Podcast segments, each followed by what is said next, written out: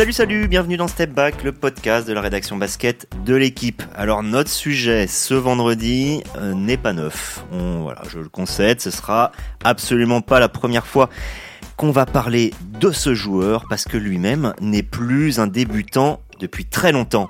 Il accompagne nos nuits de NBA depuis plus de 20 ans et le plus incroyable, c'est qu'il est toujours aussi fort. Il n'y en a qu'un comme lui, il s'appelle LeBron James. LeBron a 38 ans, il en aura 39 le mois prochain, il est dans sa 21e saison et il tourne à 25,7 points, 8,1 rebonds et 6,7 passes. C'est-à-dire à peu près ses stats de toujours. En 2003-2004, il était à 21, 5,5 et 6. Alors vous allez me dire tout ça est très précis, oui, mais c'est justement ça qui fait Lebron. La précision, c'est ça qui lui aura sûrement permis de continuer aussi longtemps. En fait, on va essayer de rentrer un peu dans les détails aujourd'hui avec Sami Sadik et Geoffrey Steins pour essayer de comprendre quelles sont les recettes, quels sont les secrets de la longévité de LeBron James. Force mentale, entretien physique, objectif toujours renouvelé, il y a beaucoup à dire. Alors, début du game. Alors, j'ai parlé des statistiques, euh, je les ai données. Euh, 25,7 points, le plus impressionnant. je pense qu'il y en a beaucoup qui l'ont vu la, semaine dernière. Hein, C'était paru dans un, dans un, match, une sorte de synthé apparu. Dans la 21e saison, Lebron marque 25,7 points. Celui qui jusque-là avait fait le mieux, c'était Vince Carter, et c'était 7 points environ. C'est ça, je crois que c'était Vince Carter et Nowitzki étaient à peu près au même, au, même, au même niveau. Comme tu dis, 21e saison, l'écart il est béant. Et si on prend même une autre stat qui va peut-être être plus juste, LeBron a 38 ans. Sur les, qui ont, les joueurs qui ont eu 38 ans, en moyenne de points, LeBron est aussi premier devant Karim Abdul-Jabbar qui était à 23, devant Michael Jordan qui était aussi aux alentours de 22,5-23. Donc en fait, LeBron, ce qu'il fait actuellement, c'est de l'inédit en termes de moyenne statistique, d'impact statistique pour un joueur euh, dans sa 21e saison NBA, tu l'as dit, 26 points, c'est encore le franchise player des Lakers. Anthony Davis c'est sinusoïdal comme depuis le début de son passage aux Lakers. Austin Reeves n'a pas encore les épaules pour être le, patron.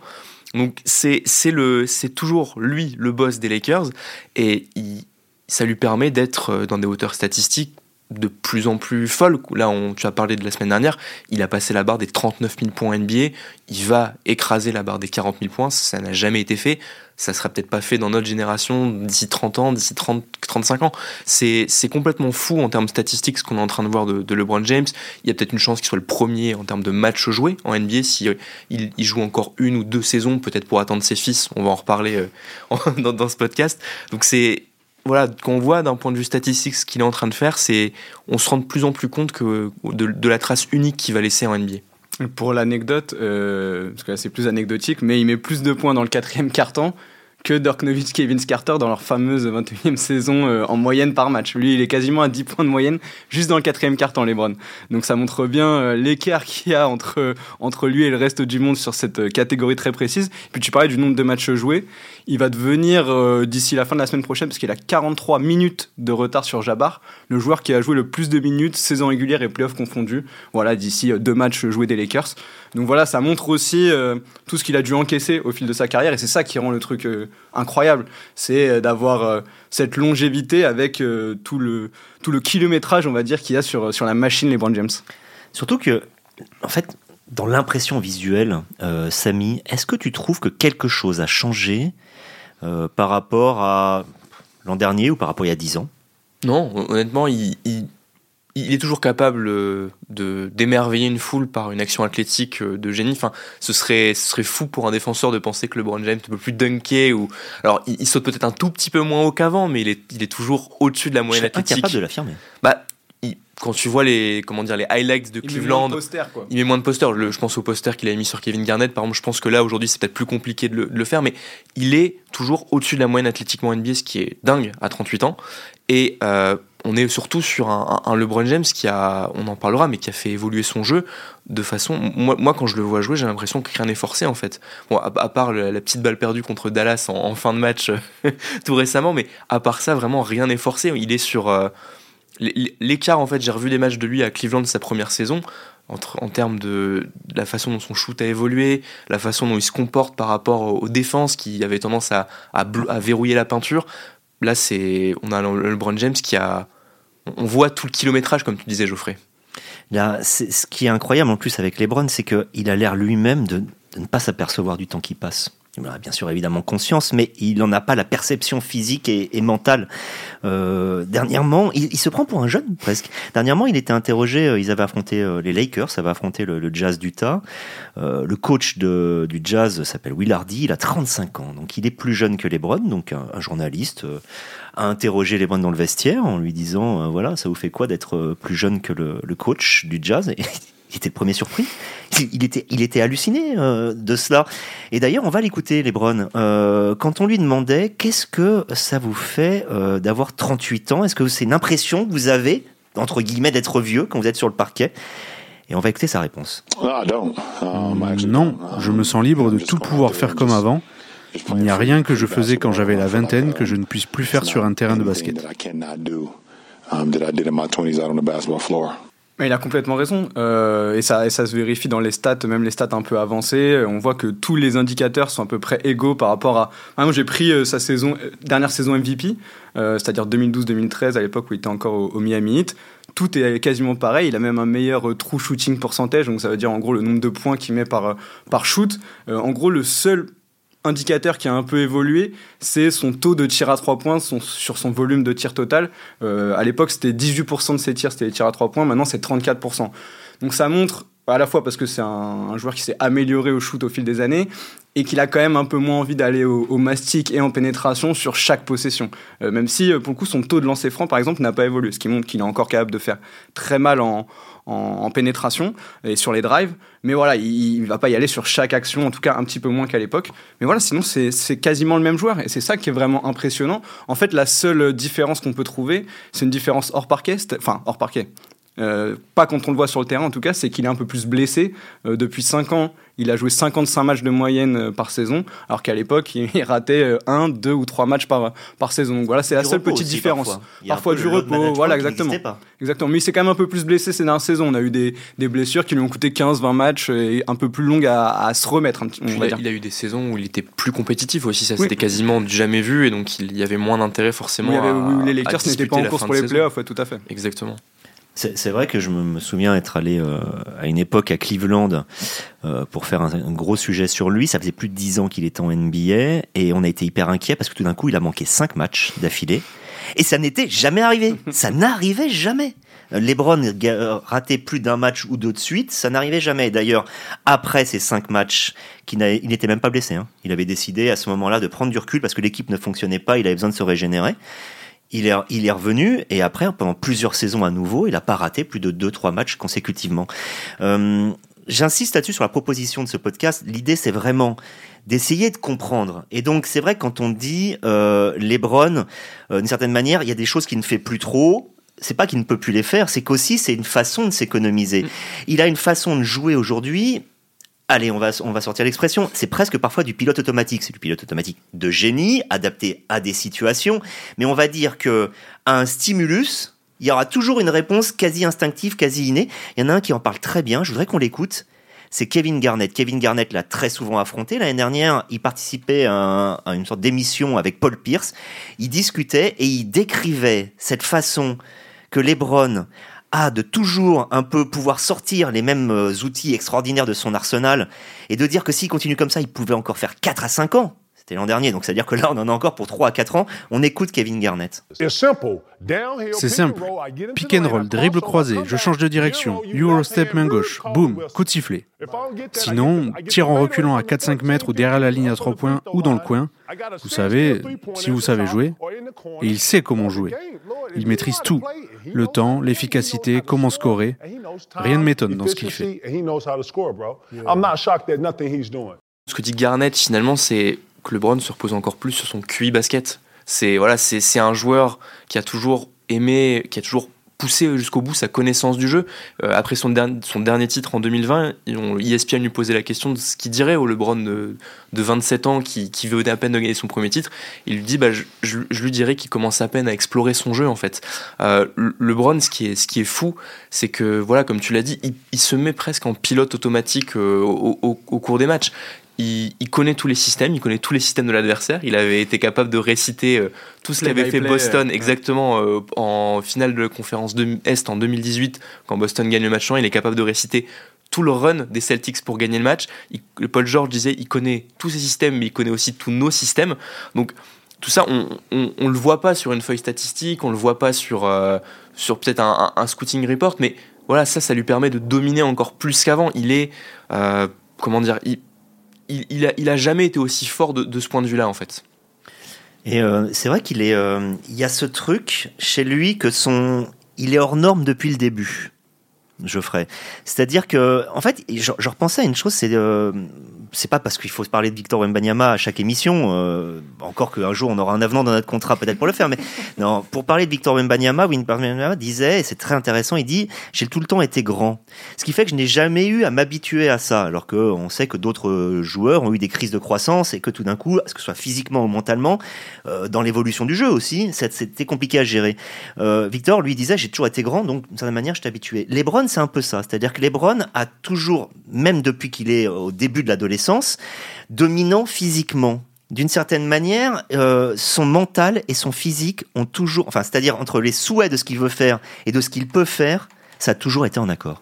Ce qui est bien avec LeBron en plus, c'est qu'on c'est très documenté, même la période de son adolescence, parce que euh, vu qu'il était annoncé comme un crack euh, depuis euh, depuis voilà ça ça pas sa plus tendre enfance, mais depuis le début de son adolescence, on va dire, bah on a énormément d'éléments qui nous permettent de, de, corroborer ce que tu dis, Xavier. Et en effet, c'était un phénomène athlétique puisque quand il fait la une de Sports Illustrated de Chosen One, donc l'élu, il fait 2 mètres 100 kilos et il a 17 ans. Donc euh, voilà, on voit l'athlète que c'est. C'est aussi quelqu'un qui au lycée était euh, receveur euh, en foot US et pas un petit receveur parce qu'il a été élu en deuxième année dans la meilleure équipe de l'État de l'Ohio à ce moment-là.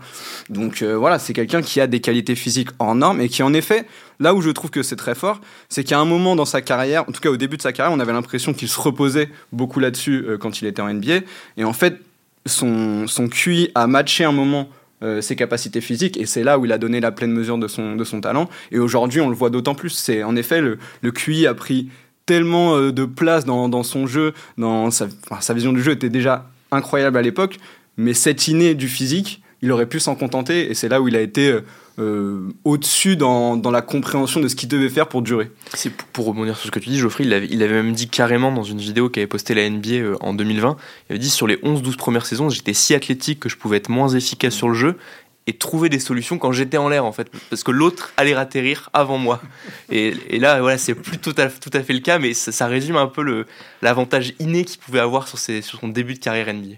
Et ben justement, en parlant de résumé, donc pour l'instant, on en est à le fait qu'il ait une domination naturelle, qu'il n'y a pas obligé à forcer. Hein. Certains, euh, je, je, vous donne un exemple de celui de Joachim Noah, par exemple, qui, je pense, euh, est un, garçon extraordinaire de volonté, mais qui n'avait peut-être pas forcément le, le talent euh, inné pour être un joueur dominant de NBA. Il a tellement été fort à une époque que je pense qu'il a tellement donné que derrière, il a fatalement eu le, coup de bâton. LeBron n'a jamais eu ça. Il est euh, inné de façon dominante. Deuxièmement, on l'a dit, il a, il a un jeu qui aujourd'hui est tellement pilote automatique que d'une certaine manière, ça lui permet aussi de durer en sachant exactement quels appuis faire, quelles choses, pour ne pas avoir à forcer. Mais la troisième, c'est que derrière l'inné, il y a aussi l'entretien. Et c'est peut-être ça le, principal dont on doit parler. Alors, il y a ce fameux chiffre de 1,5 million de dollars dépensés chaque année par Lebron pour entretenir son corps. Je voudrais quand même donner une précision. Ce n'est pas LeBron qui l'a donné lui-même. Je suis allé chercher. Et en fait, c'est euh, le fameux journaliste américain Bill Simons qui avait une, discussion avec Maverick Carter, qui est une sorte de super intendant de, de LeBron James, un des 4-5 de sa garde euh, ultra rapprochée, qui un jour a sorti donc à Bill Simons euh, ce chiffre. Il a donné quelques petits détails en disant, par exemple, où il habite, où, parce qu'à l'époque il était à Cleveland, je crois, mais maintenant donc il est à Los Angeles. Il a à chaque fois un centre d'entraînement personnel qui reprend exactement tout ce que la franchise a à disposition pour ses joueurs. C'est un peu plus facile quand on gagne 40, 50 millions de dollars rien qu'en salaire et que derrière il y a encore plus. Mais euh, donc voilà, donc il y a, y a cet entretien. Alors, euh, Samy, euh, Geoffrey, je ne sais pas qui veut prendre vraiment la parole.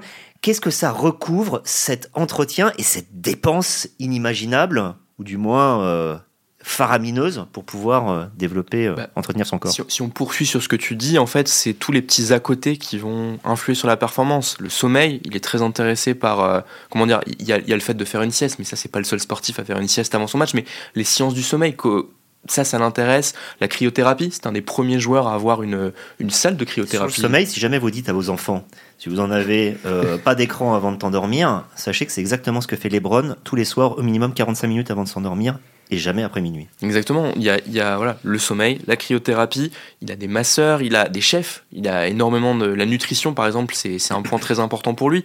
Euh, où qu'il aille, il y a toujours un, préparateur physique, un, entraîneur de, quelque sorte avec lui. Donc il est voilà, ce 1,5 million de dollars, il passe là dans des salaires, dans des dans de la recherche aussi. C'est fou de se dire qu'un athlète fait presque de la recherche et développement, mais pour LeBron c'est ça. Et, euh, et alors c'est pour, pour comparer par exemple à d'autres superstars NBA qu'on ne voit pas dans ce, dans, ce moule-là. On a, on a, parlé de James Harden il y a trois semaines. LeBron James, c'est peut-être l'anti-James Harden en termes d'éthique de travail et de, et, d'utilisation de ses ressources. On on verra jamais LeBron James poster des, je sais pas, des stories Instagram en boîte euh, entre en back to back. Euh, lui, ce million de dollars et demi qui est mis là, bah, c'est de l'investissement et les dividendes, il est en train de les payer maintenant, enfin de les toucher maintenant. C'est vrai que ça va avec une hygiène de vie euh, qui est une vie très casanière. Euh, il est marié avec son amour de lycée. Très peu d'histoires hors, euh, hors parquet. vie perso très stable. Assez peu d'excès, même si on connaît sa, sa, passion pour le vin, ce qui est à peu près le seul, le seul excès que s'autorise Lebron. mais voilà, et même d'ailleurs, ce qui est assez intéressant, c'est quand il fume un cigare après un titre ou il boit un verre de vin, il s'en cache pas. Ce qui est, moi, je trouve assez sain de dire, bah, je fais mes petits excès de mon côté mais je les maîtrise et par contre, je suis une bête de travail quand il faut. Et ce que je trouve intéressant, c'est qu'il y a une grosse influence dans l'éthique de travail actuelle de Lebron de ses tout débuts de carrière. C'est-à-dire qu'il a le préparateur physique, aujourd'hui son préparateur physique perso, c'était le préparateur physique que lui avait assigné Cleveland au début de sa carrière. en fait, il a gardé ce, mec-là à côté de lui pour, euh, pour toute la suite parce qu'il a compris euh, bah, plein de choses avec ce gars-là, l'éthique qu'il devait avoir, ce qu'il devait faire tous les jours pour être bon. Et il s'est aussi beaucoup inspiré des, des vétérans qu'il y avait dans cette équipe des Cavs. Par exemple, il y avait Zidruna Singoskas qui était très souvent blessé au pied, un peu colosse au pied d'argile, euh, joueur très grand, un pivot voilà, qui, qui était très souvent blessé. Et il a vu ce qu'il faisait pour éviter ses blessures, avec notamment les bains froids sur les pieds pour, après les matchs pour éviter de se blesser, etc. Et ben LeBron, il s'est inspiré de ça il a pris ce. Il avait 19, 20 ans, il a vu ce que les vétérans faisaient pour être bons et pour éviter, enfin, pour soigner leur corps. Et ben, il, a dit, bah, je garde cette éthique jusqu'au bout. Ouais, et Geoffrey, ouais, l'entraîneur dont tu parles, euh, préparateur physique, euh, entraîneur personnel, euh, c'est Mac Moncias. Et il a beaucoup expliqué, hein, justement, détaillé chacune des, des, choses que faisait Lebron pour se maintenir en forme. Alors, il y a un truc extraordinaire. Faites.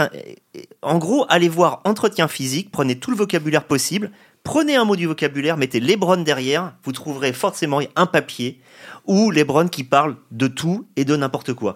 Que ce soit euh, justement l'entretien, toi tu, parlais de, de, cryothérapie, il y a les chambres hyperbariques, hein, donc euh, c'est quelque chose où on met la pression beaucoup plus forte pour oxygéner le, le corps. Ça va être les infrarouges qui vont réduire euh, les inflammations par la lumière.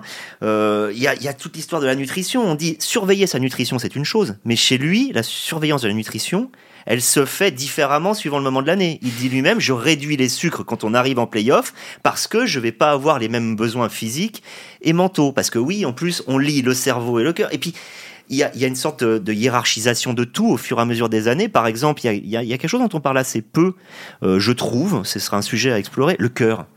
Lui, c'est quelqu'un qui base toujours son travail à la base sur l'entretien de cœur, du cœur, en disant mais euh, si vous avez, euh, en gros, si votre réservoir est vide, vous pouvez avoir le meilleur moteur, vous irez jamais très vite. Et donc, il y a énormément d'études qui ont été faites euh, avec lui sur le cœur. Et puis, il y a probablement la clé de tout, sa force mentale.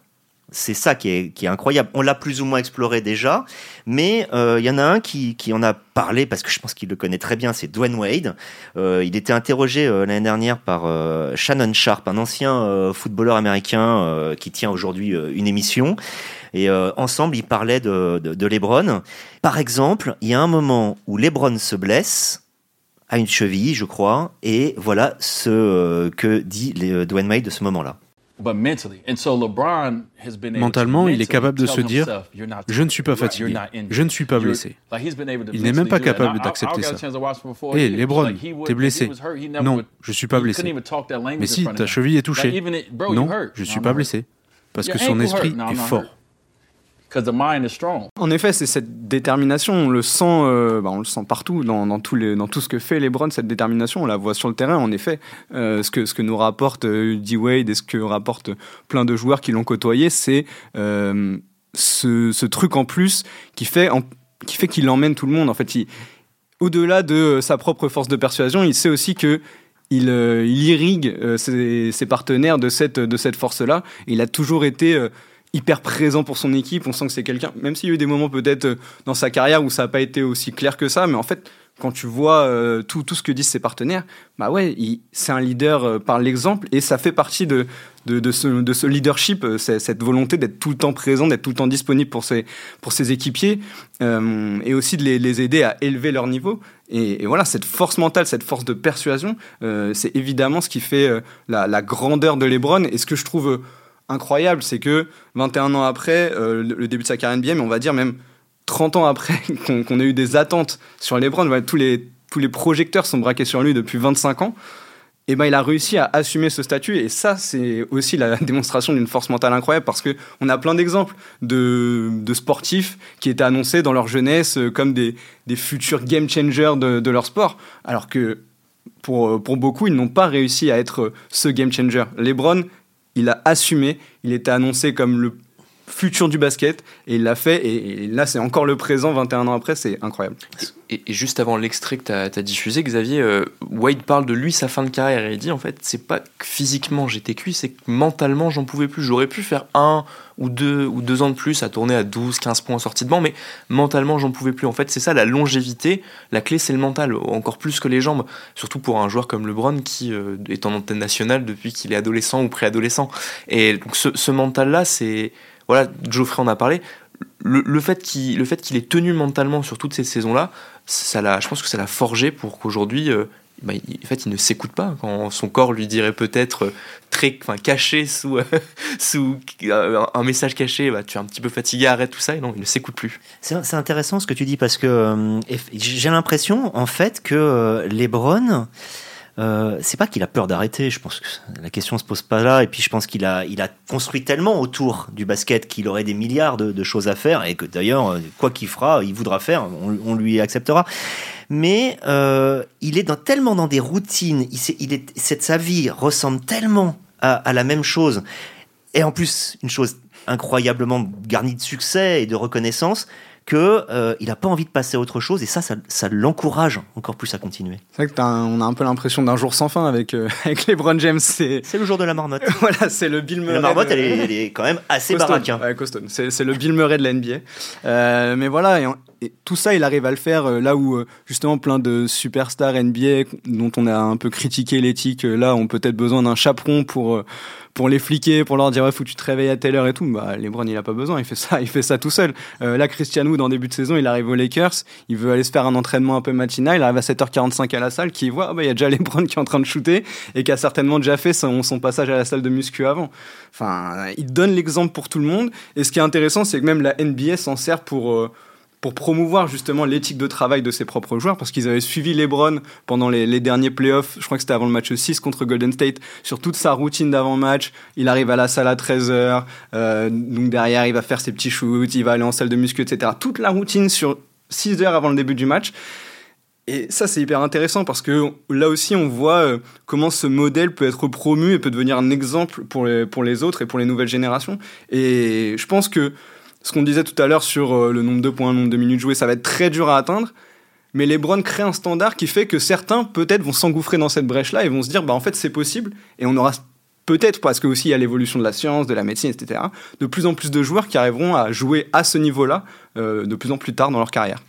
Et, c'est vrai que là, pour l'instant, on a déjà listé des choses qui sont, assez évidentes, on va dire d'une certaine manière, le corps hors norme et la façon dont il l'entretient, euh, euh, cette force mentale et, et, ces routines qui aident à, supporter et à accompagner le quotidien. Euh, il y a aussi un truc dont on parle peu, c'est ça a l'air d'être... je pense qu'il faut prendre d'énormes pincettes parce qu'on n'est pas à l'intérieur, évidemment.